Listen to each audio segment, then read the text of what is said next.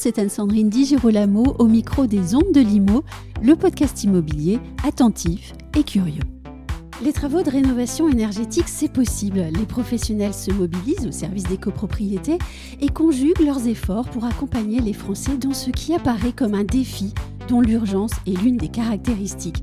Avec nous, pour évoquer les moyens de mener à bien une rénovation énergétique, Driss Marzouga, directeur général de la société Harmonie, spécialisée dans la rénovation énergétique du logement résidentiel, et Mathieu Hyper, directeur du développement chez Copropriété et Diagnostic, opérateur conseil d'État auprès de l'ANA.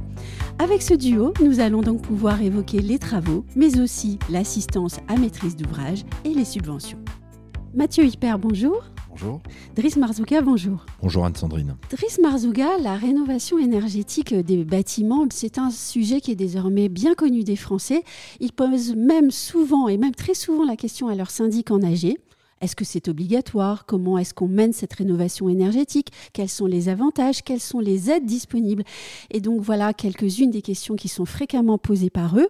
Vous qui œuvrez tous les jours à la rénovation énergétique de bâtiments. Est-ce que vous mesurez aussi le phénomène et comment? Bah, Tout d'abord, c'est une équation à plusieurs inconnues euh, que vous me demandez de résoudre, Anne-Sandrine. Pour mettre les choses dans l'ordre, primo, le contexte réglementaire. Oui. Vous avez la loi climat et résilience euh, qui a pour objectif, euh, qui porte l'objectif d'atteinte de, la neutralité carbone à horizon 2050 qui fixe le cadre. Sa traduction au niveau réglementaire, au niveau coercitif, bah, c'est l'agenda qu'a prévu le législateur d'interdiction à l'allocation des logements énergivores. Mmh.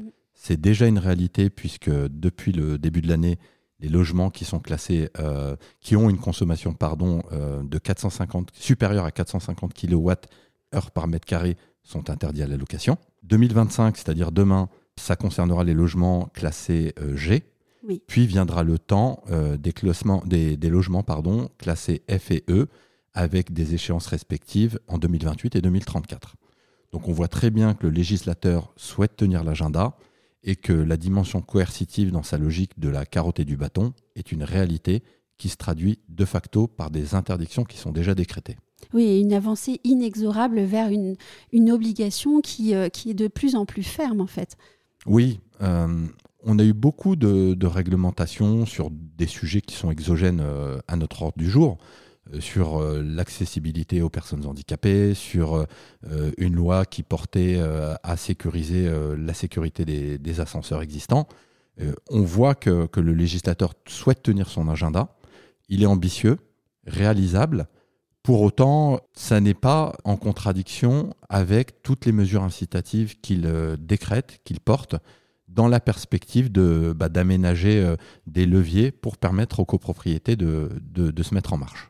Et justement, vous parlez de levier. Est-ce que la rénovation énergétique des bâtiments, c'est un levier de croissance aussi pour le bâtiment? Oui, bah, je vais vous partager le, vieil adage de, du 19e siècle, je crois, de, Martin Nadeau, euh, ancien maçon, devenu ensuite euh, député euh, puis préfet de mémoire, qui disait Quand le bâtiment va, tout va. Mhm. Ça, c'est une maxime qu'on connaît tous.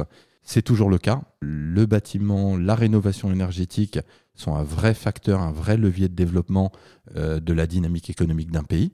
On le voit aujourd'hui euh, tous les jours. Donc euh, oui, oui, cela, porte l'économie. Aujourd'hui en France, on est plutôt dans une économie de services ou de, de travaux à l'intérieur du pays. Et donc en effet, ça permet de doper l'élan. Et puis une crise du logement qui est là, qui fait qu'on ne parle pas seulement de croissance économique pour un secteur, mais aussi d'un besoin de la population à se loger. Alors là, vous soulevez un paradoxe, Anne-Sandrine, euh, c'est-à-dire que le contexte inflationniste que l'on rencontre aujourd'hui, il suffit de voir le panier de la ménagère, conforte cette, cette tendance structurelle euh, qui vise à doper l'élan de la rénovation énergétique.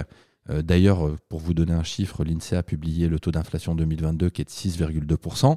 Modulo tous les dispositifs jugulatifs qu'a prévu le législateur, la réalité c'est plutôt 12 à 13 points. Mais le paradoxe en fait, c'est que on voit pas mal de dossiers qui sont mis en jachère parce que l'inflation impacte euh, les possibilités financières des ménages malgré les mesures incitatives.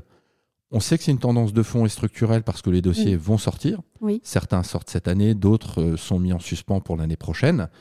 Et pour faire un parallèle avec la dynamique 2022, qui a été une très bonne année, un très bon cru, finalement, 2022, on rencontrait deux facteurs incitatifs. Il y avait le rattrapage post-Covid, c'est-à-dire que beaucoup de dossiers avaient été mis en suspens à cause de la Covid, d'une part, et puis d'autre part, cette tendance structurelle qui porte l'effort de guerre.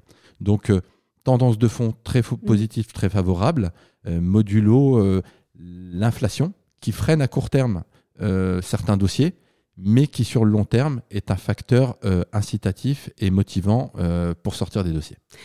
On n'a pas encore évoqué euh, l'une des questions les plus importantes en matière de rénovation énergétique pour les Français, et c'est celle du coût.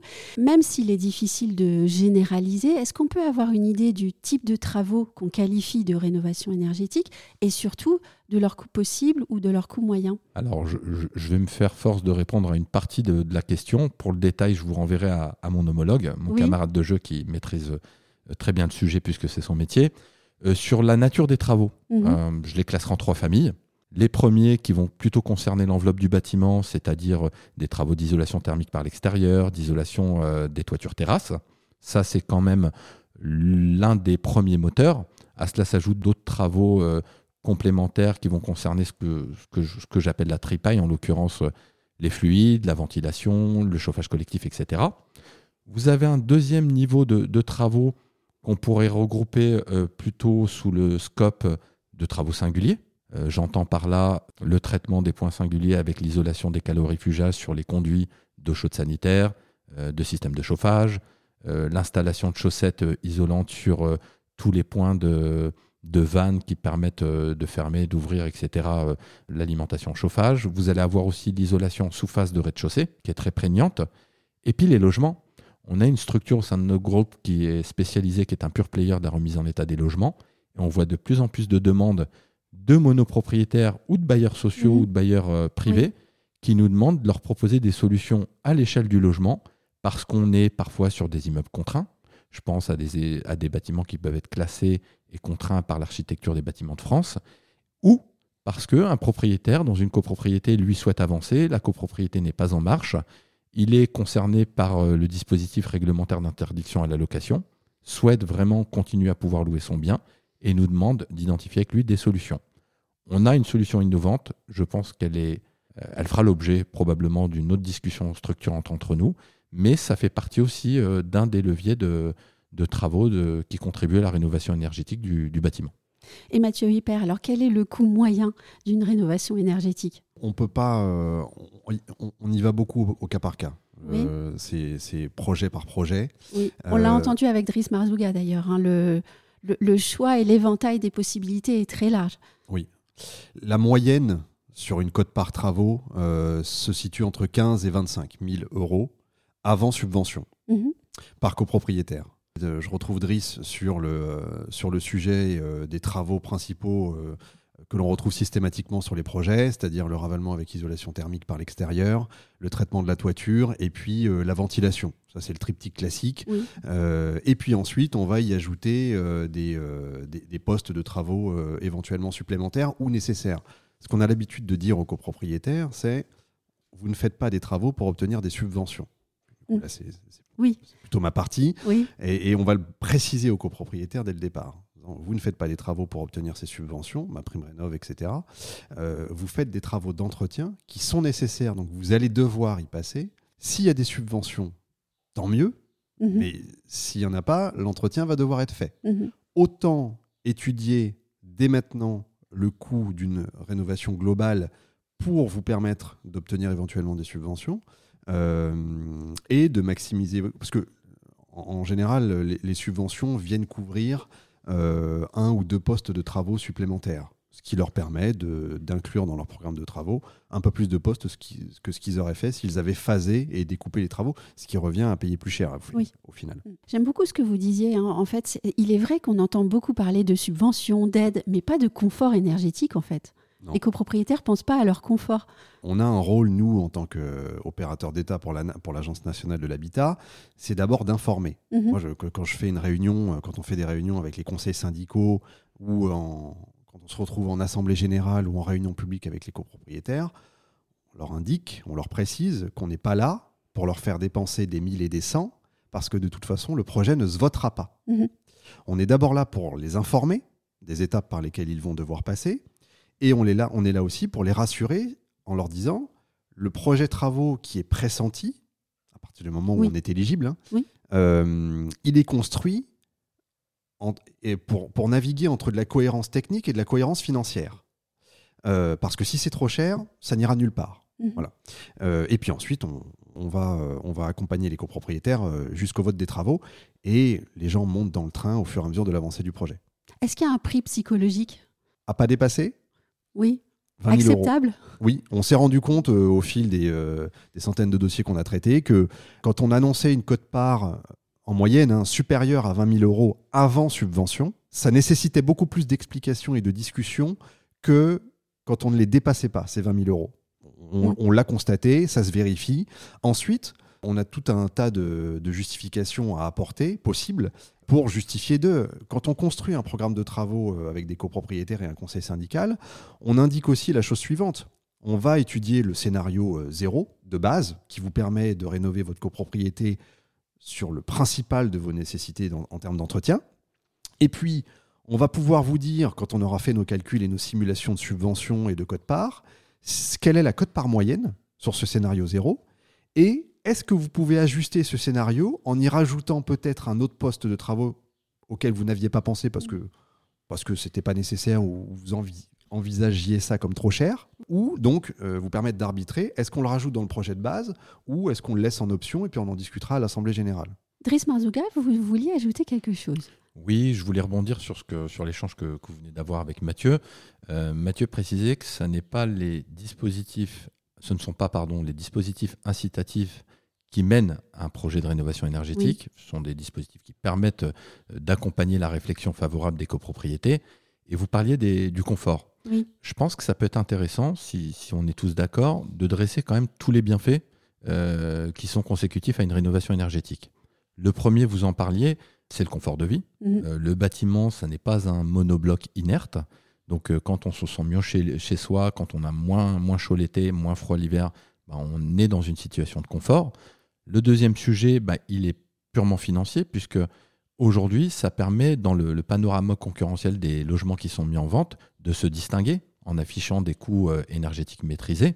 Ça, c'est quand même une variable d'ajustement qui, est, très importante.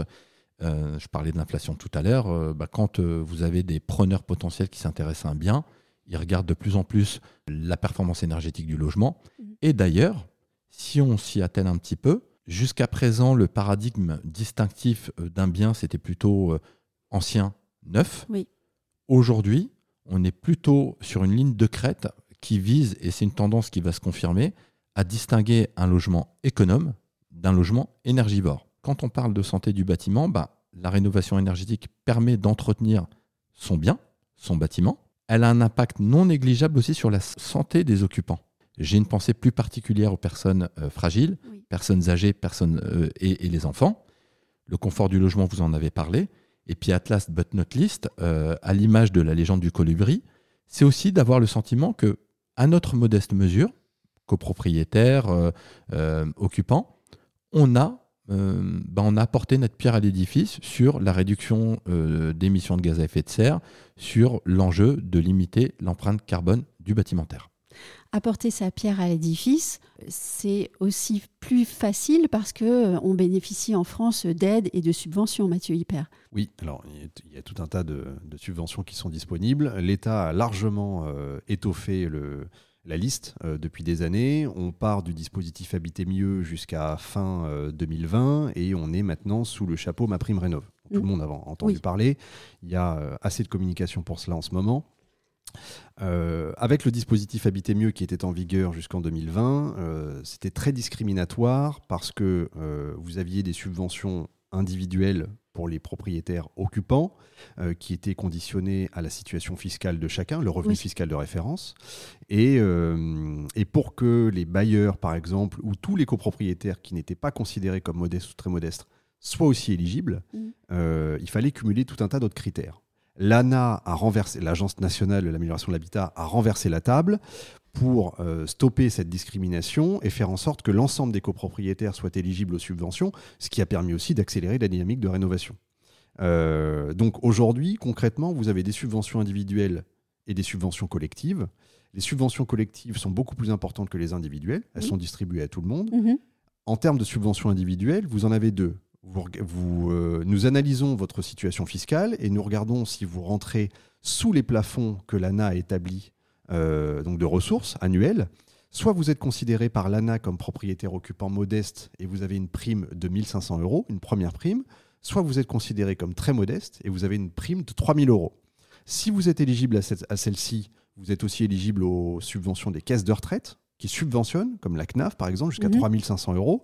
Les mutuelles qui subventionnaient ne subventionnent plus, c'est en discussion. Les accords, les, accords sont en cours de rediscussion.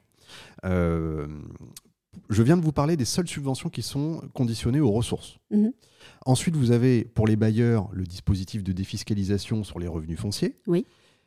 Là, je viens de vous parler de ce qui va représenter 20% sur un total de subventions euh, projet. Tout le reste, donc bailleur ou occupant, à partir du moment où vous avez des tantièmes d'habitation dans la copropriété, vous y avez droit. Donc c'est très positif pour nous en réunion aussi euh, de l'expliquer. Euh, c'est ouvert à tout le monde. Donc vous avez forcément ma prime rénov copropriété qui est distribuée selon les tantièmes. Vous avez les bonus écologiques. Si votre étiquette énergétique bâtiment, j'insiste, bâtiment et pas logement, de départ et de F ou G que vous en sortez, vous avez un mhm. bonus écologique de 500 euros fois le nombre de logements distribués selon les tantièmes. Si vous arrivez en étiquette énergétique après travaux A ou B, alors évidemment, on n'attend pas la fin des travaux, nous modélisons et nous projetons l'étiquette énergétique d'arrivée. Si c'est A ou B, il y a 500 euros par logement fois le nombre de logements enfin, euh, distribués selon les tantièmes. Vous avez tous les dispositifs locaux. Alors, le ministère ne se, réunit pas chaque semaine pour discuter du budget de ma prime rénov. Euh, par contre, les dispositifs locaux, la mairie, les communautés de communes, le conseil départemental, etc., etc., peuvent débloquer du budget supplémentaire pendant l'instruction d'un dossier. On les interroge, eux, au dernier moment, pour être sûr d'avoir touché tout le monde et d'interroger tout le monde. Vous avez les fameux certificats d'économie d'énergie. Donc, euh, rapide explication. Euh, les travaux génèrent des économies d'énergie. Ces économies sont rachetées par les obligés, Total, EDF, Engie, etc. Euh, nous faisons chiffrer et cette subvention va à la copropriété. C'est distribué toujours pareil selon les tantièmes. Ensuite, on a le dispositif qu'on appelle copropriété fragile. Donc, c'est soit les certificats d'économie d'énergie, soit ce dispositif. La copropriété, si elle présente 8% d'impayés en charge copropriétaire deux ans auparavant euh, l'année de vote des travaux, concrètement, si on vote cette année les travaux sur une copropriété, il faut qu'en 2021, la copropriété présente 8% d'impayés charge copro en ayant recrédité les, retranché les créditeurs. Euh, L'ANA récupère elle-même les certificats d'économie d'énergie, parce qu'elle se finance en partie grâce à ça aussi, et elle octroie en contrepartie une prime de 3000 euros fois le nombre de logements qu'il y a sur la copropriété. Ce n'est pas une récompense aux impayés. Mhm. et je rassure tout de suite les syndics, on ne demande pas d'arrêter de payer les charges. Mhm. Mais c'est un dispositif qui a le mérite d'exister. Euh, et puis, il y a la fameuse exonération de la taxe foncière. Ça, ça fonctionne mairie par mairie.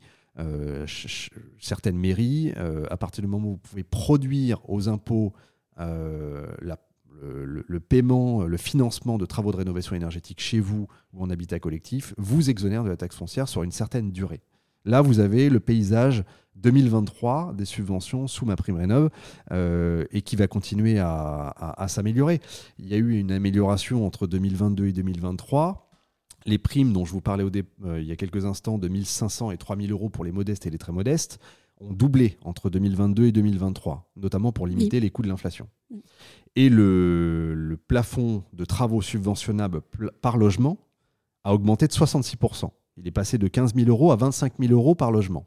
Voilà. Donc, il y, a, eu un grand changement entre dispositif Habiter mieux et ma prime rénov entre 2020 et 2021.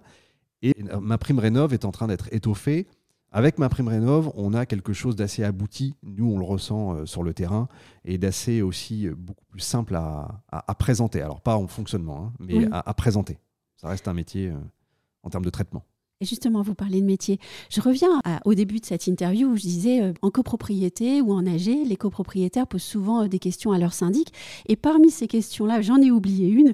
Ils disent souvent à leur syndic euh, renseignez-nous sur les aides, les subventions et, faites ce travail-là. Et en fait, non, ça, c'est pas possible. C'est pas quelque chose qu'on peut demander au syndic. Malheureusement, il y a un métier derrière, c'est celui d'AMO ou assistance à maîtrise d'ouvrage.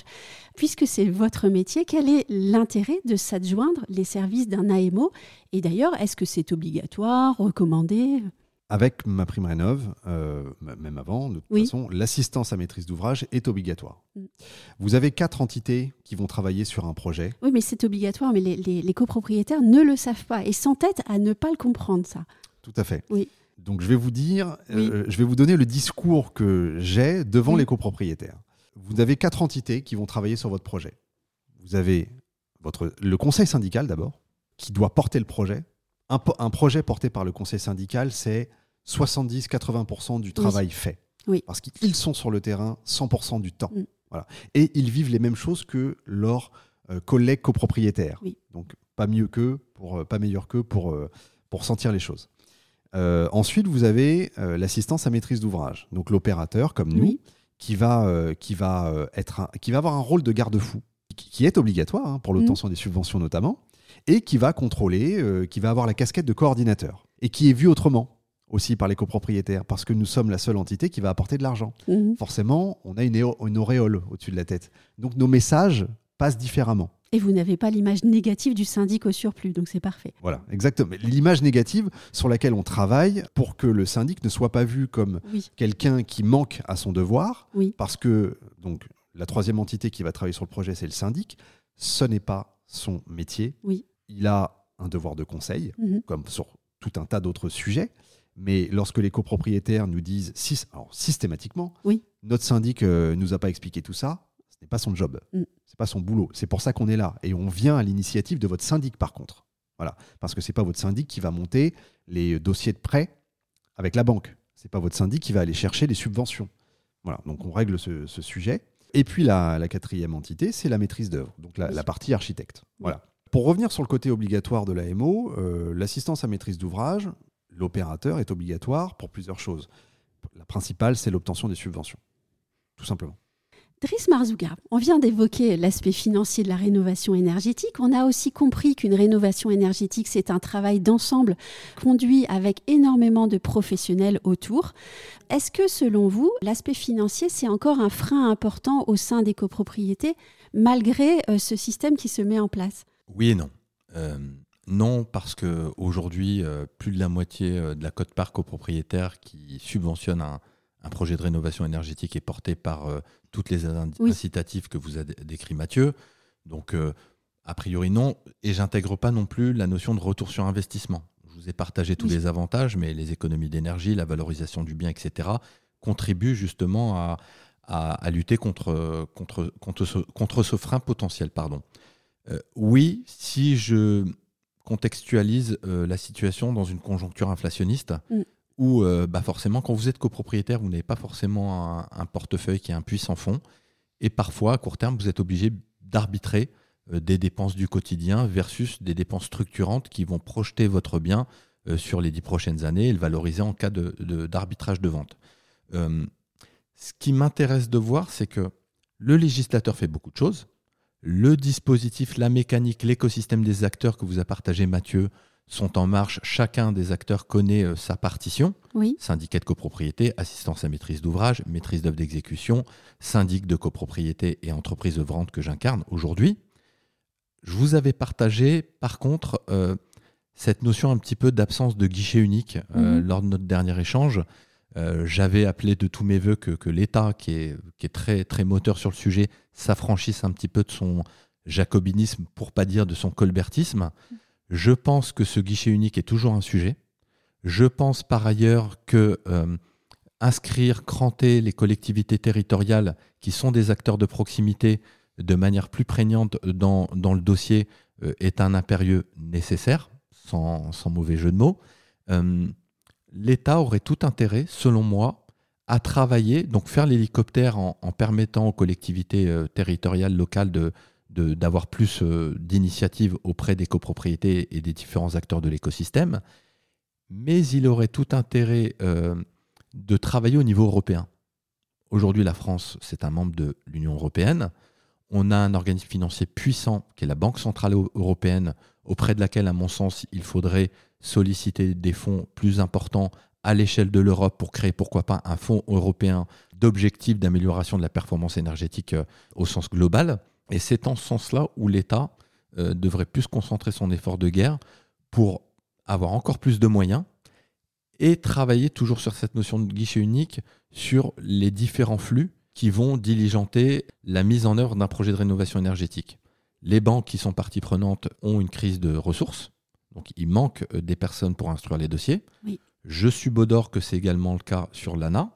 Et donc, a fortiori, vous pouvez mettre toutes les subventions que vous voulez, vous pouvez avoir tous les langues que vous voulez. S'il y a des freins administratifs euh, qui viennent freiner l'effort de guerre, ben en définitive, ça peut devenir déceptif. En somme, vous nous dites que derrière la volonté politique et son intention forte, il y a encore une organisation à mettre en place. Alors, elle existe, elle est néanmoins perfectible, et, je pense que l'État doit rester dans son rôle État gendarme quand on parle de, mesures coercitives visant à, pardon, à interdire euh, la mise en location de logements. État-providence sur le sujet euh, des subventions, des mesures incitatives, travailler au niveau européen pour permettre aux contribuables d'avoir encore plus de moyens pour lui permettre de switcher sur euh, un projet de rénovation énergétique, et puis euh, permettre aux autorités compétentes, l'ANA, les banques, ainsi que les utilisateurs finaux, c'est-à-dire les copropriétaires, bah, d'avoir un schéma méthodique administratif qui soit beaucoup plus fluide et qui permette de sortir des dossiers beaucoup plus rapidement. Et nous donnerons le dernier mot à Mathieu Hyper, puisqu'il a demandé à prendre la parole pour terminer. Oui, oui, je vais, je vais, objecter, euh, mais gentiment, euh, la remarque euh, de Driss sur les, sur les moyens, les, les, les, actions mises en place par les collectivités, etc. Parce que les, les, on n'a pas la même vision que les entreprises, parce qu'on mm. n'a pas les mêmes interlocuteurs que les entreprises du secteur. Et c'est normal, d'ailleurs, c'est pas une critique, c'est un constat, c'est factuel. Euh, il le sait, on en a discuté maintes et maintes fois avec plaisir, et on continuera. Hier, il se trouve que j'étais au conseil départemental du 95, comme euh, il y a un mois avec le 92, etc.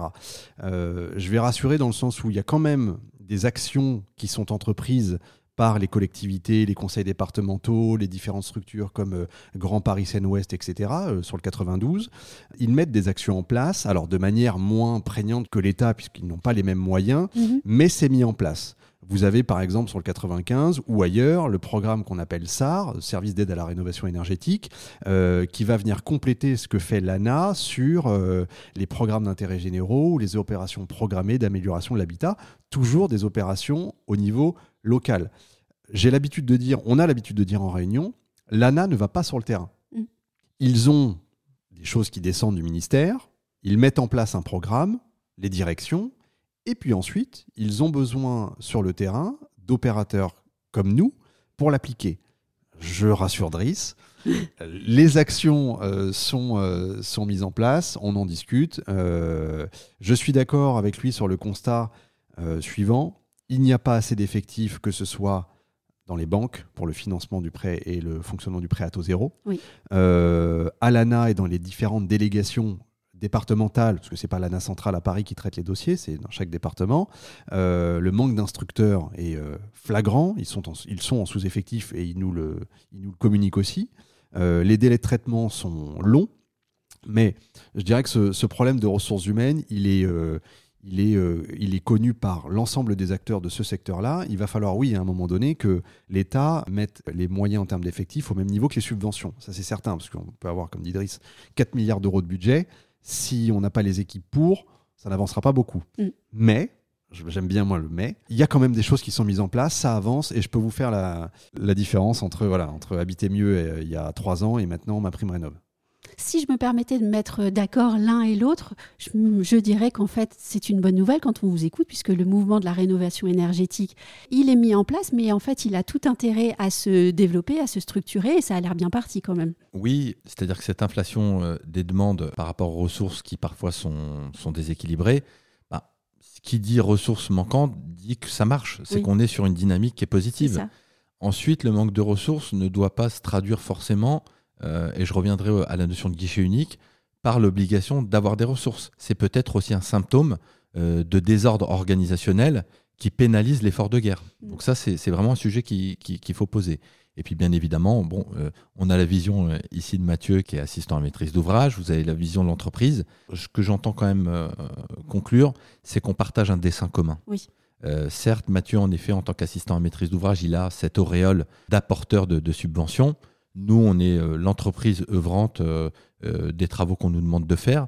Mais en définitive, chacun d'entre nous dans son rôle, et j'intègre la maîtrise d'œuvre, j'intègre le syndic de copropriété ou le syndicat de copropriété qui porte le projet euh, pour l'ensemble des copropriétaires, doit jouer sa partition dans ce fameux dessin commun, cette fameuse ambition collective euh, qui a pour objectif d'aboutir au vote d'un projet de rénovation énergétique, et puis en définitive à la restitution, très vite s'assurer qu'entre les hypothèses de départ qui ont été dessinées par un audit énergétique et la réalité restitutive des économies d'énergie, eh ben, ça se concrétise de facto.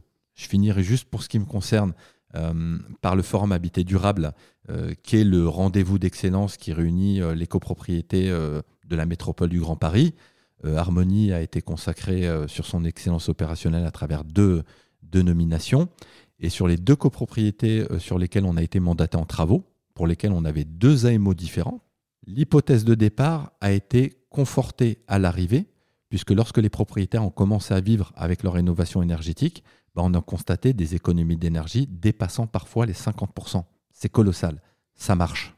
Et je constate que vous avez tellement de choses à nous raconter et à nous dire que je pense qu'on se reverra pour une autre émission plus tard. Merci beaucoup, Driss Marzouga et Mathieu Hyper. À très bientôt, Anne-Sandrine. Merci beaucoup.